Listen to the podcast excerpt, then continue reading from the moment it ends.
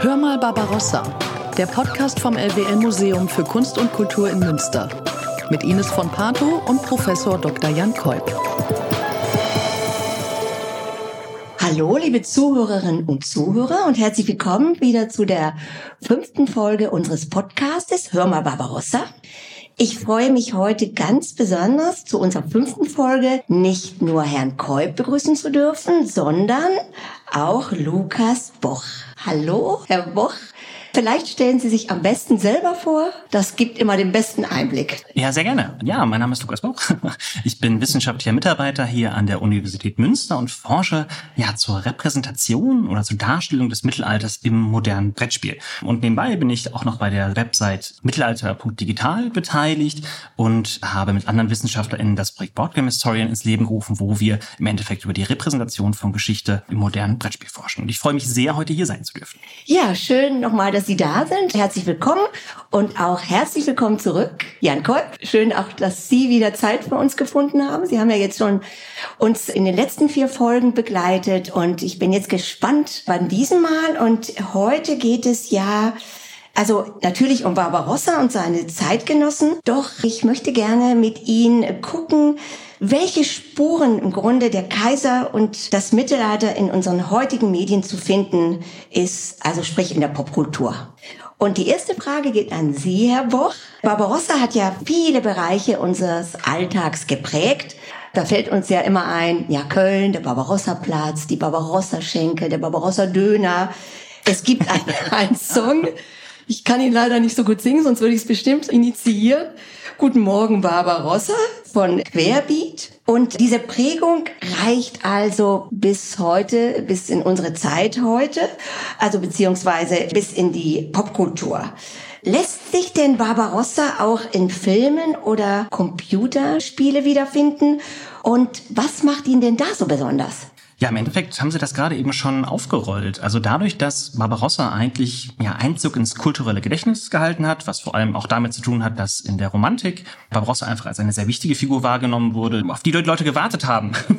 Barbarossa sollte wiederkehren, um uns aus der dunklen Zeit zu führen. Deswegen hat er eben auch Einzug in die Populärkultur gehalten, wo er eben ja als Authentizitätsmarker von vielen Leuten wiedererkannt werden. Also dieses ganz klassische, der starke, große, rotbärtige König, ja, den finden wir einfach sehr häufig häufig vertreten. Mhm. Angefangen bei Civilization 6 oder auch bei Age of Empires 2 ist der immer wieder als ein Marker zu erkennen, den die Leute als Mittelalter nicht wahrnehmen. Ganz spontan, meinen Sie, dass dieser Name auch Barbarossa noch dazu geführt hat, dass diese Figur auch in der heutigen Zeit bunter wird? Also ja, ich, klar, der ist natürlich sehr eingängig. Mhm. genau, und die zurückführt auf Rotbart, wird auch damit zu tun haben. Klar, also ein eingängiger Name hilft immer dabei, präsent zu bleiben, das glaube ich. Herr Kolb, also viele Menschen assoziieren vor allem in der Popkultur das Mittelalter mit fantastischen Elementen wie Drachen, Riesen, Hexen oder Feen. Und in Filmen und Serien werden diese Darstellungen häufig zusammengezeigt also mit dem Mittelalter assoziiert. Woran liegt das? Ja, dafür gibt es sicherlich gute Gründe. Einer davon ist, dass für die Menschen unserer Zeit das Mittelalter eine fremde und eine ferne Zeit geworden ist. Und man nimmt zu Recht an, dass in dieser Zeit ganz andere Regeln und Möglichkeiten geherrscht hat. Und von dieser Erkenntnis aus ist es eigentlich nur noch ein kleiner Schritt dazu, diese Regeln und Möglichkeiten fantastisch auszugestalten. Die Texte des Mittelalters machen es einem ja da auch einfach. Dort wimmelt es in der Tat von Feen und von Riesen, von Drachen und von Zauberern.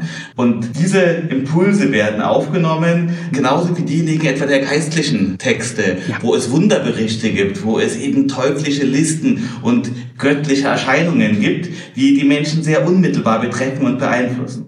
Als Mittelalterhistoriker ist man ja selber manchmal versucht, sich zu fragen, ob die plausibelste Erklärung dafür, dass wir in unseren Texten auf Schritt und Tritt Dämonen oder Engeln begegnen, nicht diejenige ist, dass es im Mittelalter einfach Dämonen und Engeln gab. Jedenfalls fragt man sich, ob man sich manchmal einen gewissen Rationalismus aufsitzt, wenn man sozusagen die naturwissenschaftlichen Erkenntnisse unserer Zeit auf das Mittelalter überträgt.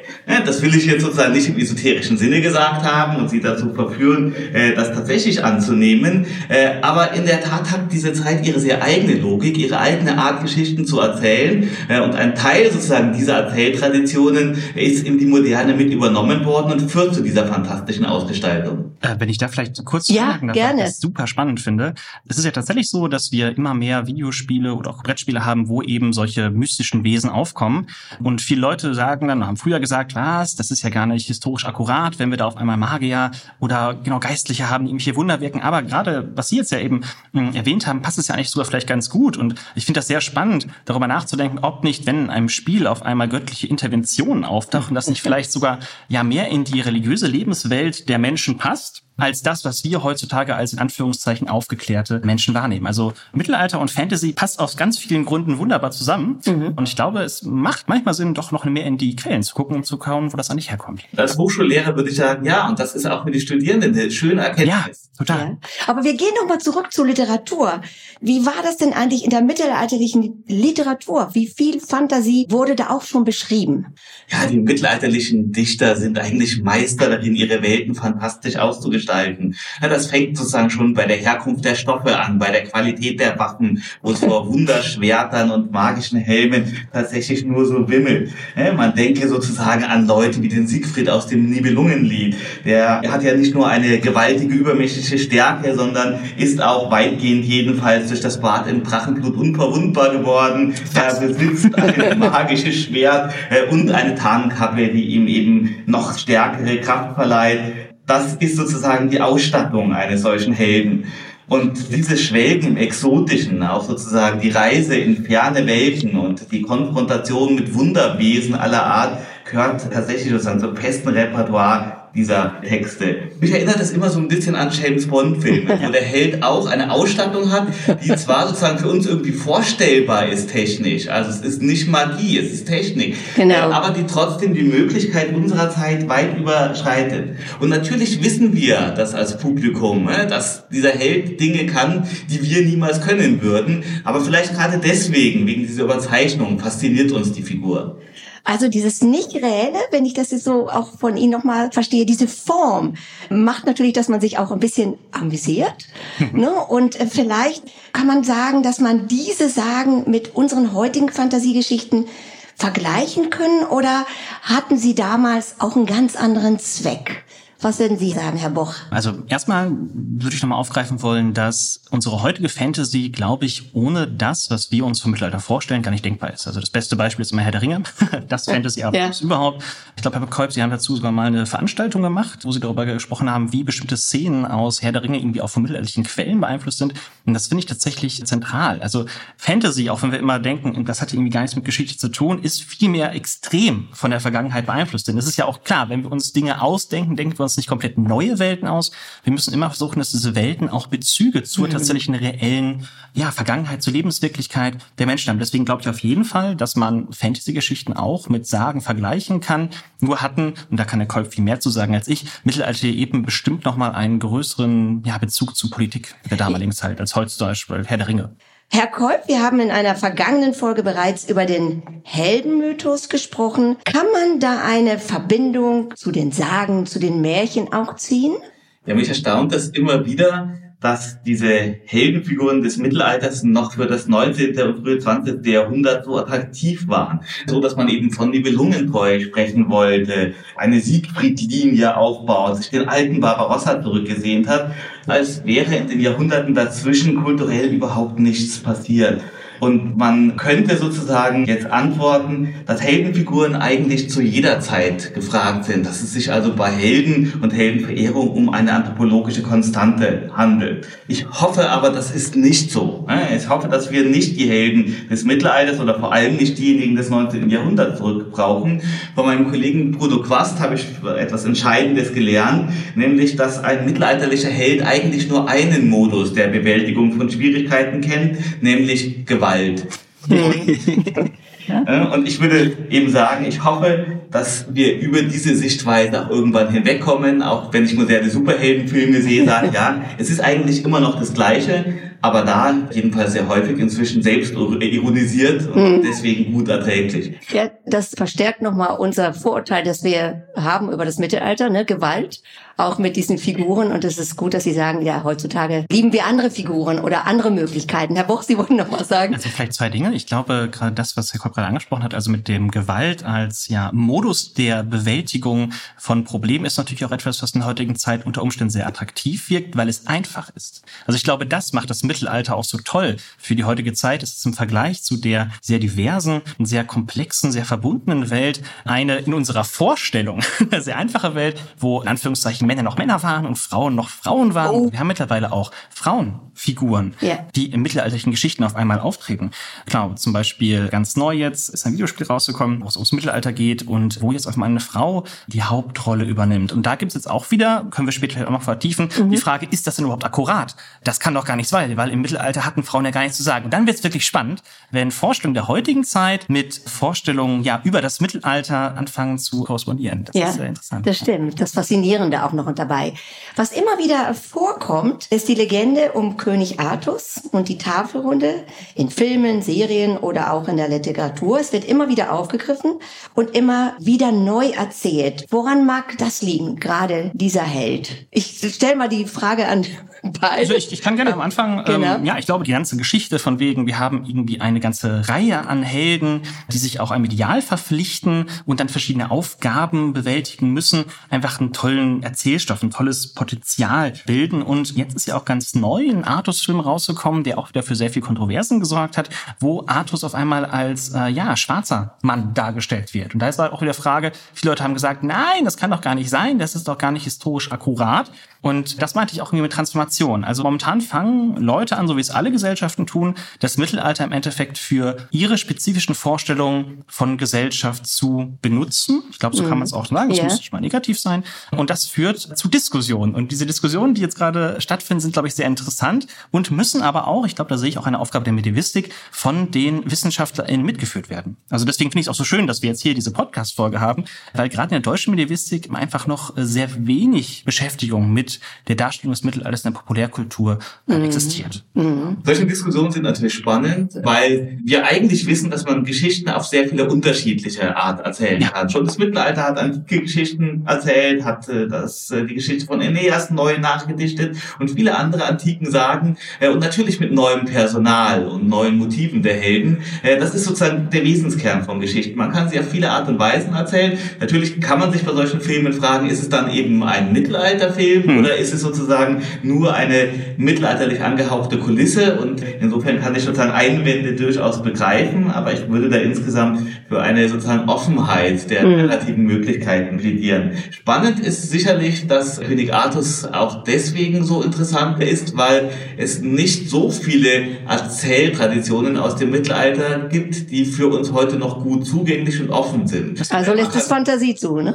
Dadurch. Ja. Die Freiheit vielleicht der Interpretation. Vielleicht sagen, ähm, es gibt sozusagen Erzähltraditionen, die funktionieren gut, sind irgendwie Erfolgsgeschichten. Hm. Meistens kommen die aus dem englischen Raum, das ist König Arthur oder Robin Hood. Äh, die werden sozusagen immer wieder erzählt. Wenn man tatsächlich sagen kann, aus dem deutschsprachigen Raum gibt es diese Geschichten nicht mehr. Das Nibelungenlied mit seinem vielen, vielen Blutvergießen ja. und sozusagen seinem grausamen Ende ist heute eigentlich auch sozusagen durch die Kontamination im Nationalsozialismus nicht mehr erzählbar. Dietrich von Bern ist aus welchen Gründen auch immer verschwunden aus der Erzähltradition. Und auch unter den realen Herrschern gibt es eben im römisch-deutschen Reich nicht so eine Gestalt wie Richard Löwenherz, die man mit Heldenverehrung, weil er selber das sozusagen gefördert hat, so einfach überziehen kann, der vielleicht sozusagen rechtzeitig gestorben ist, bevor er gescheitert ist. Ein Barbarossa hat sozusagen diese Attraktivität nicht mehr. Und das ist sozusagen auch spannend. Also die Möglichkeit, Mittelalter zu erzählen mit bekannten Stoffen mhm. ist eigentlich auf eine relativ kleine Handvoll Motive beschränkt. Mhm. In der Literatur bedient sich auch der Schriftsteller Der Herr der Ringe, J.R.R. Tolkien, immer wieder der europäischen Mythologie, wie der Nibelungensage oder der Artussage und übernahm auch weitere historische Elemente aus dem Mittelalter. Annika Röttinger von der Deutschen Tolkien Gesellschaft gibt uns zu der Frage, wie die Verbindungen zwischen dem Autor und dem Mittelalter zu sehen sind, eine Antwort. John Ronald Royal Tolkien war in erster Linie Sprachwissenschaftler, der sich hauptsächlich mit dem Angelsächsischen beschäftigt hat. Die Schriftstellerei war ungeplant und zunächst eher eine ja, Spielerei für ihn. Tolkiens Mittelerde entstand im Wesentlichen dadurch, dass er eine Sprache entwickelt hatte und sich dann gefragt hat, wer diese Sprache gesprochen haben könnte. Als Akademiker war er mit mittelalterlichen Sagen und mythologischen Erzählungen gut vertraut, etwa Beowulf, die Edda oder die Völsunga-Saga. In sein Hauptwerk, den Herrn der Ringe, flossen also unweigerlich Einflüsse davon ein. Den deutlichsten Bezug zum Mittelalter sehe ich persönlich in den Menschen von Rohan. Sie sprechen unverfälschtes Altenglisch und weisen auch ansonsten deutliche Ähnlichkeiten zu den Angelsachsen auf. Zum Beispiel in ihrer Kultur und in den Werten, nach denen sie leben. Das einzige Element, das nicht so recht ins Bild passen will, ist die Affinität der Rohirrim zu Pferden. Schließlich handelt es sich dabei um das sogenannte Volk der Pferdeherren. Die Angelsachsen wiederum hatten keine Reiterei, und vermutlich wurde ihnen das in der Schlacht bei Hastings 1066 zum Verhängnis. Sie unterlagen den Briten und Normannen und die angelsächsische Kultur wurde von den Invasoren verdrängt. Tolkien hat das sehr bedauert. Er schätzte die altenglische Kultur sehr und fand es schade, dass es keine entsprechende Mythologie gab. Vielleicht ist das mit ein Grund, warum er in seinem Fantasy-Roman Die Kultur der Rohirrim an diese historische Vorlage angelehnt hat, ihnen dann aber das Element zugeschrieben hat, das in der Geschichte seiner Meinung nach gefehlt hat. Also was hier sehr spannend ist und was ich glaube ich immer wieder unterstreichen würde, ist einfach, dass wenn in der heutigen Zeit populärkulturelle Produkte, und dazu würde ich tatsächlich auch Herr der Ringe zählen, entwickelt werden, die oder der Autor ähm, immer auch von Vorstellungen, wie sie über Geschichte haben, mit beeinflusst werden. Das heißt, es ist ganz natürlich, dass natürlich ein Tolkien, der sich wunderbar in der medievistischen Literatur auskennt, das auch nutzt, um seine neue Welt zu erschaffen. Aber, und auch das gehört dazu, diese Motive die er kennt, zu transformieren, dadurch auch neue Aussagen zu treffen und auch Vorstellungen weiterzuentwickeln. Mhm. Also wir machen ein kleines Resümee. Filme, Serie und Bücher lassen uns das Mittelalter im Grunde aus der Ferne beobachten. Aber Computerspiele, die gehen ja noch ein bisschen weiter oder eine Stufe weiter und lassen im Grunde die SpielerInnen Einfluss nehmen und sie zu Pro ProtagonistInnen werden. Und so erlebt man das Mittelalter noch wieder ganz anders, also noch viel näher. Und ich stelle mir jetzt dann die Frage, inwieweit solche Spiele auch einen Lernauftrag übernehmen könnten. Bin ich natürlich ein großer Fan von, erstmal zu sagen, dass digitale Spiele, also als meine Rolle als Vorsitzender und als Mitglied des Arbeitskreises Geschichtswissenschaft und digitale Spiele, würde ich natürlich immer sagen, klar, digitale Spiele sollten in der Lehre verwendet werden. Und zwar ganz unabhängig davon, ob das Mittelalter in diesen Spielen in Anführungszeichen richtig oder falsch dargestellt wird. Denn die Vorstellung, die über diese Spiele vom Mittelalter den oder der Rezipientin vermittelt wird, haben einfach einen Einfluss darauf, wie wir uns die Vergangenheit vorstellen. Das heißt jetzt zu sagen als Medievist, nee, interessiert mich nicht, ist nicht richtig dargestellt, das ist halt egal. Weil es wird halt trotzdem ja. Einfluss darauf nehmen. Und die Frage, die wir uns jetzt eigentlich stellen sollten, nutzen wir diese Spiele, um entweder Wissen zu vermitteln, das heißt ähnlich wie in einem Buch, oder nutzen wir die Spiele nicht vielmehr als Analyseinstrument, um zu untersuchen, und wie hier denn genau so etwas wie eine mittelalterliche Atmosphäre produziert wird. Mhm. Und ich glaube, da finde ich beide Ansätze spannend, aber ich persönlich, der sich viel in der Public History herumtreibt, würde immer sagen, wenn wir jetzt ein Spiel mit Mittelalter-Setting, was weiß ich, Age of Empires 2 oder A Plague Tale Innocent behandeln, dann schauen wir uns an, wie wird hier eigentlich das Mittelalter konstruiert und dann können wir in die Quellen schauen und überlegen, was ist denn hier vielleicht übernommen worden oder was wird ganz anders dargestellt. Also ich glaube, hier ist ein ganz, ganz großes Potenzial. Nur ich würde dringend davon abwarten, Spiele als eine neue Art der Wissensvermittlung mhm. zu sehen. Ich glaube, das geht schief, weil kein Spiel kann erstens Geschichte so abbilden, wie sie wirklich war. Das können übrigens auch Historiker nicht. wir, wir äh, konstruieren immer nur etwas mit bestimmten Mitteln. Und zum anderen wollen das die Autorinnen ja auch gar nicht von diesen Spielen. Und deswegen wäre es auch falsch, okay. damit mhm. ranzugehen. Also das nur ganz kurz. Herr Kolb, wie sehen Sie das als Lehrender? Das, was da auch gerade Herr Boch gesagt hat? Ja, ich kann natürlich äh, zustimmen. Wir haben natürlich immer wieder Qualifikationsarbeiten, wo Studierende mhm. sagen, ich will mich mit meiner Lieblings-TV-Serie oder mit Spielen befassen. Und das ist wissenschaftlich betrachtet auch völlig legitim, auch wenn wir dann das Fachgebiet des Mittelalters erstmal verlassen. Hm. Denn zum Fachgebiet der mittelalterlichen Geschichte gehört auch Reflexionen über das eigene Epochenbild anzustellen und das Epochenbild unserer Gegenwart zu reflektieren. Das liegt wiederum darin begründet, dass wir selbst ja immer unserer Gegenwart verhaftet sind, in unseren Sichtweisen, in unserer Annäherung des Mittelalters ganz notwendig gegenwartsgebundene Vorstellungen aufnehmen. Und indem wir nun darüber reflektieren, was für Vorstellungen sind das eigentlich, wie herrschen die, wie sind die gemacht und konstruiert, schützen wir uns auch davor, engstirnig an die Epoche ranzugehen und nicht zu verstehen, was unser eigener Standpunkt ist. Mhm. Das heißt, die Studierenden, die tatsächlich dem Mittelalter ja nicht primär im Hörsaal begegnen, ja. sondern eher in der Populärkultur, also durch Serien wie Vikings oder durch Computerspiele wie Assassin's Creed, diesen Studierenden muss man einen Raum geben, genau diesen Reflexionsakt zu erbringen, die eigenen Erfahrungen mit dem Mittelalter angemessen zu verarbeiten und analytisch dann zu raffinieren und daraus gewinnen für das eigene Geschichtsverständnis und dann, wenn es sich um Lehramtsstudierende handelt, auch für die eigene Geschichtsvermittlung zu ziehen. Mhm. Ja, total, wenn ich dann noch mal ganz, weil ich das ganz, ganz wichtig finde, was der Kolb sagt, also dieser analytische Zugriff. Ich glaube, das ist die Krux bei dem Ganzen. Also was wir als Medievisten auch leisten müssen, wenn wir uns mit mittelalterlichen Produkten der Populärkultur zu mhm. beschäftigen, ist, dass wir uns auch ein bisschen da reindenken, wie funktionieren eigentlich die Medien.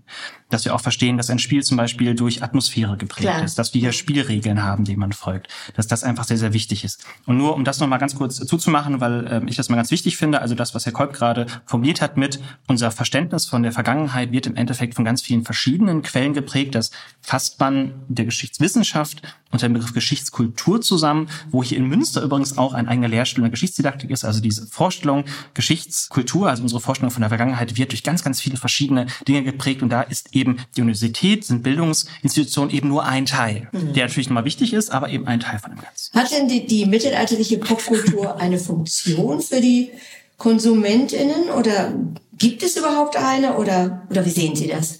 Ja, klassischerweise wird gesagt, das ist Eskapismus. Also die Leute wollen einfach mal aus ihrem Alltag aussteigen, mhm. wollen das hinter sich lassen, was sie möglicherweise belastet. Wer den ganzen Tag eben im Büro sitzt und Versicherungsfälle hin und her schiebt, dem wird man das tatsächlich sozusagen gerne zugestehen und jedenfalls nicht übel nehmen wollen, wenn er am Wochenende gerne mit dem Schwert durch den Wald rennt oder eben am Lagerfeuer steht und für eine Mannschaft kocht und dadurch einfach sozusagen etwas anderes erleben kann, äh, jenseits von WhatsApp-Terror, von der Rush-Hour in der Früh oder eben von steifen Presscodes im Büro. Und so ein Ausstieg, der gelingt ja nicht nur, wenn ich mich da sozusagen real in einen Reenactment begebe, sondern auch, wenn ich mich auch mit einer netten Runde am Abend beim Spieletisch versammle und mich wirklich auf diese andere Welt mal versuche einzulassen. Das mhm. ist Entspannung. Ich würde aber sagen, das ist nicht alles, was man da sehen kann, sondern dieser Zauberkreis des Spiels, diese andere Welt. Zauberkreis ist so ein Ausdruck von Johann Heusinger. In diesem Zauberkreis besteht die Möglichkeit, Experimente zu machen für mhm. das reale Leben, äh, für den eigenen Alltag, einfach mal andere Perspektiven auf die Welt zu gewinnen und zu überlegen, was will ich davon übernehmen. Ich sehe nämlich, weiß Gott, nicht zurück ins Mittelalter, will das nicht rekonstruiert haben, aber natürlich müssen wir als Gesellschaft Räume besitzen, die dieses andere, anderer Welten denkbar machen und die dadurch auch dazu beitragen, unsere Gegenwartsrealität zu verändern und hoffentlich sozusagen dadurch auch unser Wohlbefinden zu verbessern. Mhm. Ja, und kann ich nur zustimmen. Also viel wird momentan auch darüber gesprochen, dass Spiele auch eine Möglichkeit sind, Utopien zu entwickeln. Mhm. Also zu schauen, wie könnte eigentlich eine bessere Welt im Endeffekt auch aussehen. Was ich nur immer auch noch wichtig finde zu betonen. Also wir hatten in letzter Zeit ganz, ganz viele auch Diskussionen darüber, wie inwiefern in Spielen Populärkultur auch Politik und Ideologie natürlich eine Rolle spielt. Also gerade bei der extremen Rechten ja. in Amerika sehen wir immer stärker, dass die auf einmal die Wikinger für sich entdecken. Weil die waren ja eigentlich als erstes in Amerika und haben das hier entdeckt. Und auch da wieder Auftrag für uns Medievisten zu gucken, wie wir denn jetzt eigentlich versucht, in der heutigen Zeit mit dem Mittelalter extreme Ideologien zu legitimieren. Und ja. ich glaube, da haben wir als Medievisten auch nochmal einen großen Auftrag, uns das genau näher anzugucken. Deswegen finde ich das immer ganz wichtig. Also es gibt Leute, ja, lasst doch äh, bitte aus unseren Spielen die Politik raus. So, nee, funktioniert nicht. Nee, weil, nein, weil Spiele sind halt Kultur ja. und Kultur ist irgendwie auch ja. immer politisch. Das heißt nicht, dass ein Spiel auch einfach nur Spaß machen darf, aber das einfach mit zu reflektieren, finde ich, glaube ich, ganz wichtig. Ja. Da wären wir wieder über den Schachspieler Kolb, ne? Aber das äh, war ja in der anderen Folge. Aber ich wollte mal sagen, wir haben ja nun viel über die Präsenz vom Mittelalter in der Popkultur gesprochen.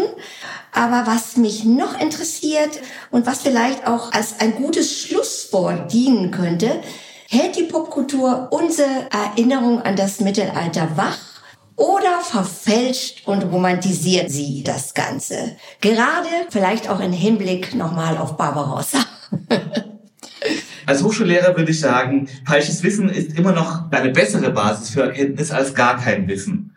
Wenn eine Studentin mit dem Bild vom Heldenkaiser aus dem 19. Jahrhundert zu mir kommen würde und ein Seminar über Barbarossa besucht, dann würde ich sagen, ist der Erkenntnisfortschritt für diese Person im Rahmen dieses Seminars umso größer und greifbarer und umso wichtiger ist vielleicht sozusagen dann nachher das Wissen, dass man Dinge nochmal neu reflektieren muss und kritisch hinterfragen muss. Und dann wäre das ein Erfolg. Trotzdem sollten wir unser Engagement im Rahmen der Geschichtskultur nicht auf die enge Welt des Hörsaals Hörsaal beschränken und sagen, wir machen da eine rein akademische Veranstaltung. Mhm. Eine Öffentlichkeit, die etwa mit dem nationalistischen, militaristischen Barbarossa-Bild des Zweiten Kaiserreiches oder gar der NS-Zeit hantiert oder die das unreflektiert übernimmt, die ist tatsächlich für das Gedankengut dieser Zeiten anfällig. Die Barbarossa-Ausstellung hat deswegen gerade dieses Schreckgespenst des Kyffhäuser Kaisers aus den Räumen zunächst verbannt, hat ihm nicht den Schlussraum gewidmet, wie das in vielen anderen Ausstellungen passiert.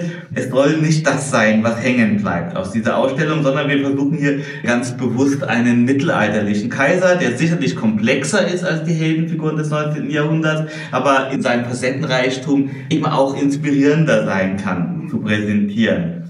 Und ich glaube sozusagen, dieses immer wieder Reden über Geschichtsbilder ja. und damit die immer wiederkehrende Aktualisierung und sozusagen das, Abstand nehmen von älteren Geschichtsbildern, das ist etwas, was wir hier auch im Podcast betreiben. Und deswegen danke ich nochmal für die Gelegenheit, dass wir das hier tun können. Also ja, kann ich allem zustimmen. Ich glaube, was ein riesengroßer Vorteil auch an Ausstellungen ist, dass man wenn man hier wirklich wissenschaftlich aufgearbeitet Quellen hat, wie es im Mittelalter zugegangen ist, dass man das eigentlich wunderbar auch mit populärkultureller Rezeption in Verbindung setzen kann.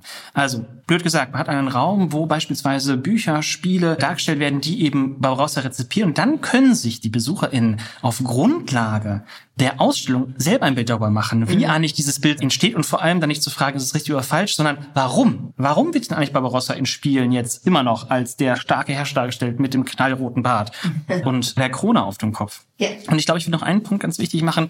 Ich glaube, dass die Medievistik und auch Wissenschaftler an sich unglaublich davon profitieren würden, wenn sie in den Dialog mit Produzenten der Populärkultur treten könnten. Denn das Tolle ist ja, durch Spiele kann man ja tatsächlich auch Wissen vermitteln. Das passiert ja auch schon. Mhm. Das heißt, unser Ziel oder das, was wir bei Bautkamp Säulen zum Beispiel versuchen, ist, dass wir Redakteure, RedakteurInnen dazu bringen, dass sie uns anfragen, wenn sie ein Spiel zum Mittelalter machen. Hey, hättet ihr Ideen, was ihr für spannende Sachen mit reinbringen können? Beispielsweise mal ein Spiel über eine Äbtissin zu machen. Äbtissinnen sind super spannende Persönlichkeiten. Das sind Frauen mit unglaublich viel Macht. Darüber mal ein Spiel ja. zu machen, hey, das wäre echt spannend. Mhm. Und ich glaube, dass hier noch ganz, ganz viel Potenzial liegt, was man noch bergen könnte. Und da muss man aber manchmal auch neue Schritte wagen, im Endeffekt, um das durchführen. Deswegen danke nochmal für die Möglichkeit, auch hier dabei sein zu dürfen. Ja, ich und danke. diesem Thema ja irgendwie auch Raum zu bieten.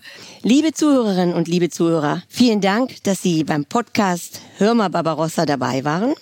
Zusammen mit meinem Gesprächspartner, dem Historiker Professor Dr. Jan Kolb und weiteren Gästen sind wir in den letzten fünf Folgen dem rotbärtigen Kaiser und dem Mittelalter auf die Spur gekommen. Bis zum 5.2.2023 ist die Ausstellung Barbarossa, die Kunst der Herrschaft, im LWL Museum für Kunst und Kultur zu sehen.